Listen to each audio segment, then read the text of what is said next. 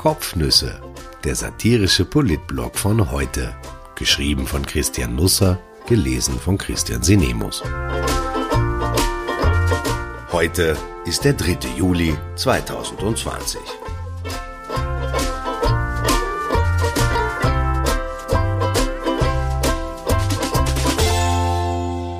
und Abflug. Ehe die Formel 1 in Österreich losfährt, hatte die Formel 2 zu 1 ihren großen Auftritt.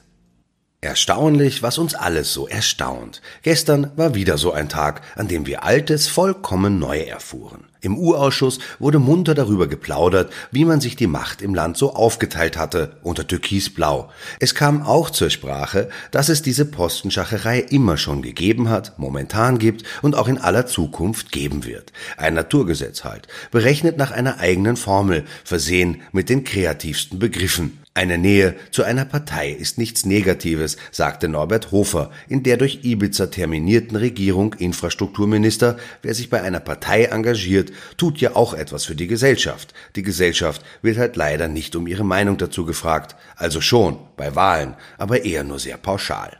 Ich bekenne, ich finde langsam Gefallen am Urausschuss. Er liefert mir allerlei nützliche Informationen zu allerlei Unnützem, ohne sich groß um seine eigentliche Aufgabe zu kümmern. Aber wen kümmert das schon? Ich weiß jetzt etwa, dass die Wirtschaftsministerin mit ihrer Digitaloffensive noch recht viel Arbeit vor sich hat. Denn selbst Spitzenpolitiker haben in Österreich offenbar nur Zettel und Blei. Nach Finanzminister Gernot Blümel versicherte gestern auch Norbert Hofer im U-Ausschuss treuherzig, dass er kein Notebook besitze. Es gibt zwar haufenweise Bilder der beiden mit Gerätschaften, die Laptops verblüffend ähnlich sehen, aber entweder sind das ganz üble Fotomontagen oder es handelt sich um Leihgeräte. Die einen gehen mit dem Hund vom Nachbarn äußern, Blümel und Hofer tollen lieber mit fremden Notebooks herum.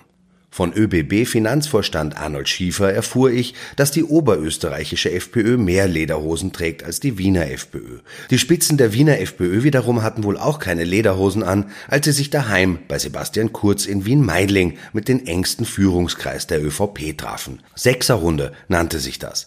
Der Kanzler sei da immer sehr zuvorkommend gewesen, erzählte Hofer. Er hat auch selber eine Jause hergerichtet und habe Strache immer auf den Balkon begleitet, damit der nicht alleine rauchen musste. Der Kanzler weiß eben, Vereinsamung nähert sich oft auf leisen Sohlen.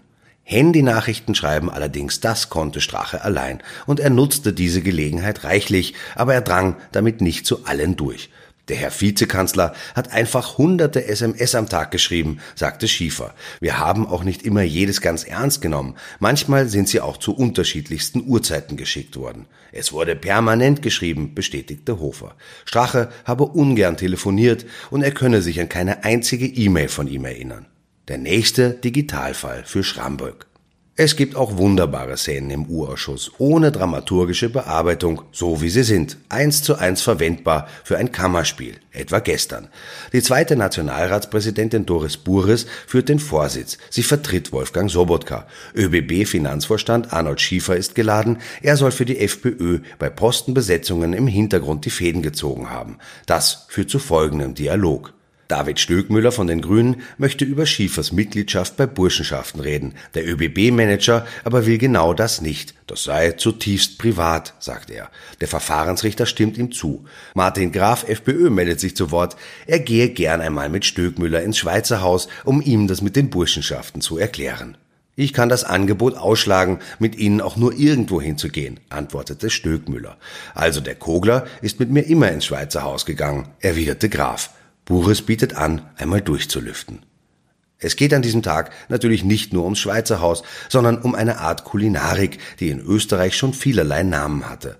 Vitamin B, Protektion, Nepotismus, Freundelwirtschaft, parteipolitischer Proporz, Postenschacher, Parteibuchwirtschaft, um nur ein paar zu nennen. Unter Türkisblau wurde alles ein bisschen aufgehübscht. Aus dem Postenschacher wurde das 2 zu 1 Modell, wie Norbert Hofer gestern ganz offen erläuterte. Zwei Drittel der Jobs gingen an die ÖVP, ein Drittel an die FPÖ. Logisch, sie ist ja auch die Partei des kleinen Mannes. Um Kandidaten mussten sich die Parteien keine Sorgen machen. Als Minister hat man plötzlich sehr viele gute Freunde, sagte Hofer. Ich habe einmal dem Herrn Vizekanzler gesagt, bitte glaube nicht, dass das alles deine Freunde sind. Das sind Freunde deines Amtes. Diese Freunde des Amtes wurden trotzdem Schritt für Schritt in bedeutsame Positionen gehievt. Verschränkung nannte Hofer das, was da passierte. Strache und Kurz hätten die 2 zu 1 Regelung bei den Aufsichtsräten schon während der Regierungsverhandlung vereinbart. Das sei allgemein bekannt gewesen in der Koalition und auch ungefähr eingehalten worden. Leider habe man vergessen, dass bei börsennotierten Unternehmen anders entschieden und bestellt werden musste. Das habe, so Hofer, zu einer gewissen Unruhe geführt beim Herrn Vizekanzler. Da tut sich nichts, habe er gesagt. Die Folgen davon erklärte ÖBB-Manager Schiefer gestern. Strache habe es als Provokation empfunden, dass die Wünsche der FPÖ noch nicht vollzogen worden seien. Der damalige Vizekanzler sei damals wirklich grantig gewesen, weil das Gentleman's Agreement noch nicht umgesetzt gewesen sei. Es habe auch manchmal für Ärger gesorgt, dass die FPÖ bei Postenbestellungen immer bei der ÖVP nachgefragt habe. Auf der Gegenseite sei das nicht so gewesen, erzählte Schiefer. So eine Verschränkung kann kompliziert sein. Alexander van der Bellen hat einen ziemlichen Sauhaufen auf seinem Schreibtisch. Ich hoffe, das darf man so sagen, ohne schweren Kerker im Keller der Hofburg zu riskieren. Der Bundespräsident hatte gestern eine pfiffige Idee, wie er Österreichs Schülerinnen und Schüler in die Ferien verabschieden könnte. Er bastelte ihnen einen Papierflieger. Es gibt ein Video davon, man sieht, wie Van der Bellen mit einem Füller schöne Ferien auf offizielles Amtspapier schreibt und den Zettel dann faltet. Ich bin mir nicht sicher, ob der Präsident tatsächlich einen Papierflieger basteln kann. Die entsprechende Passage wird im Film elegant übersprungen, aber der Anfang schaute nicht sehr vielversprechend aus. Ich zeige ihm das mal. Ich habe schon ganze Kindernachmittage damit unterhalten. Manche meiner Flieger blieben ewig in der Luft und ich habe noch gefaltet. Da war der letzte Bub schon von seiner Mutter abgeholt worden und konnte ihr von dem seltsamen alten Mann erzählen, der stundenlang da saß und die Flotte der Lufthansa in den Himmel schoss. Jedenfalls nimmt Van der Bellen den vielleicht aber eher nicht selbst gebastelten Flieger in die Hand, zieht kurz durch und bringt ihn in die Luft. In diesem Augenblick sieht man seinen Schreibtisch in voller Pracht und Herrlichkeit und ich bin versucht, zum Hörer zu greifen und Juli anzurufen, damit die einmal Mode macht, denn so geht das nun auch wieder nicht. Sieben Stapel Papier liegen da kreuz und quer herum. Es ist der reinste Kindergarten. Die Zettel aus einem Stoß zeigen den Zetteln aus dem anderen Stoß die Zunge, worauf die Zettel von dem anderen Stoß die Zettel von dem einen Stoß ohrfeigen wollen. Es ist ein Gequietsche und Gekreische. Die Zettel von den anderen Stößen halten sich die Ohren zu. Einige wollen flüchten, aber sie schaffen es nur halb aus den Stößen heraus. Jetzt melden sich brummend die Unterschriftenmappen zu Wort, die sich hoch auftürmen. Aus ihnen quillt Papier heraus. Man sieht Bücher, eine Kaffeetasse, eine Mineralwasser Mineralwasserflasche, einen Zuckerstreuer, Stifte. Klar, dass es gestern Abend regnen musste, hatte ja keiner aufgeräumt. Aber es gibt eine Vase mit einem sehr schönen Blumenstrauß, der den letzten freien Platz auf dem Schreibtisch mit allen Blättern verteidigt. Vielleicht hat Juli seinem Herrl das Bouquet zum Vatertag geschenkt. Jedenfalls haben die Blumen dafür gesorgt, dass der PC-Monitor nun keinen Platz mehr auf dem Schreibtisch hat und auf ein Regal im Rücken von Van der Bellen verbannt wurde.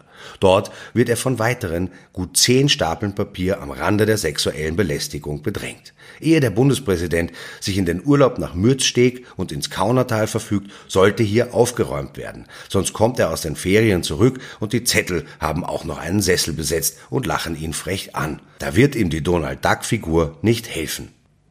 Das Nachrichtenmagazin News lädt jedes Jahr zu Schulende ein paar Journalisten dazu ein, die Mitglieder der Regierung zu benoten. Ich durfte mich heuer auch darin versuchen. Es ist gar nicht so leicht, auf kleinem Platz Bilder zu erschaffen, die der Realität gegenüber angemessen erscheinen. Das nachfolgende Zeugnis habe ich News übermittelt. Ich weiß nicht, ob alles so trifft, wie es sollte, aber vielleicht machen Sie sich besser selber ein Bild.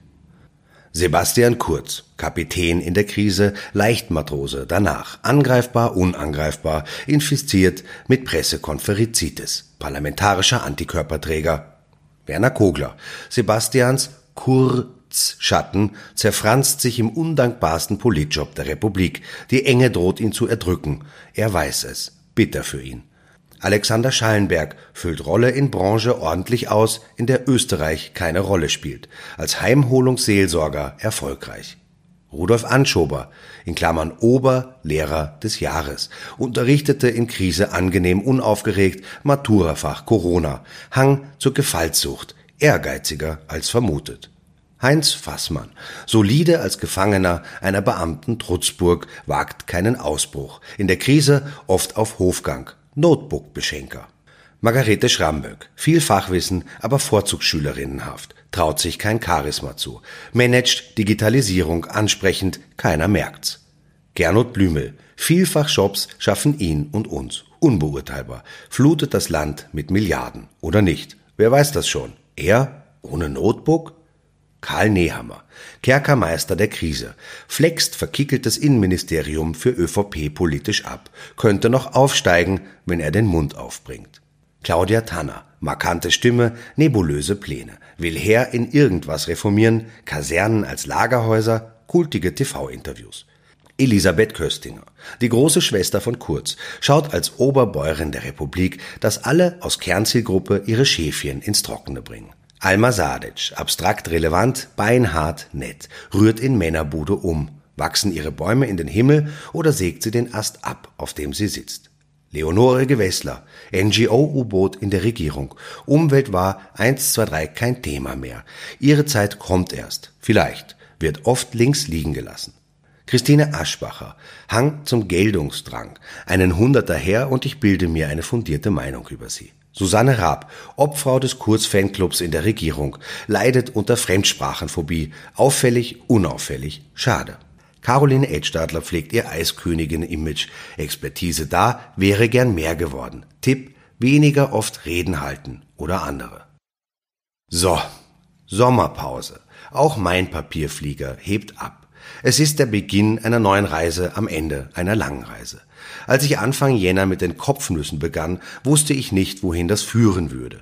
Fünfmal in der Woche recht lange Berichte zu schreiben, das war ein ehrgeiziges Ziel. Ich hatte keine Ahnung, wie lange ich das durchhalte. Dann kam Corona. Eine harte Zeit, aber ich will nicht jammern.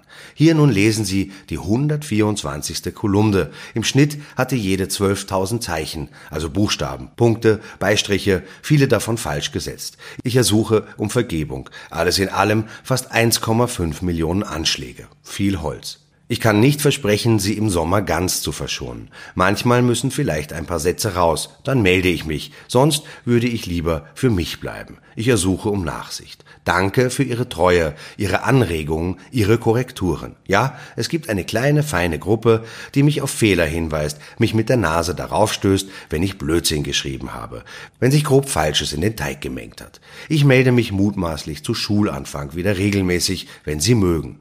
Verbringen Sie einen wunderbaren Sommer, wo immer er Sie auch hintreiben mag. Corona soll sich zum Teufel scheren. Auch das muss einmal wieder gesagt werden.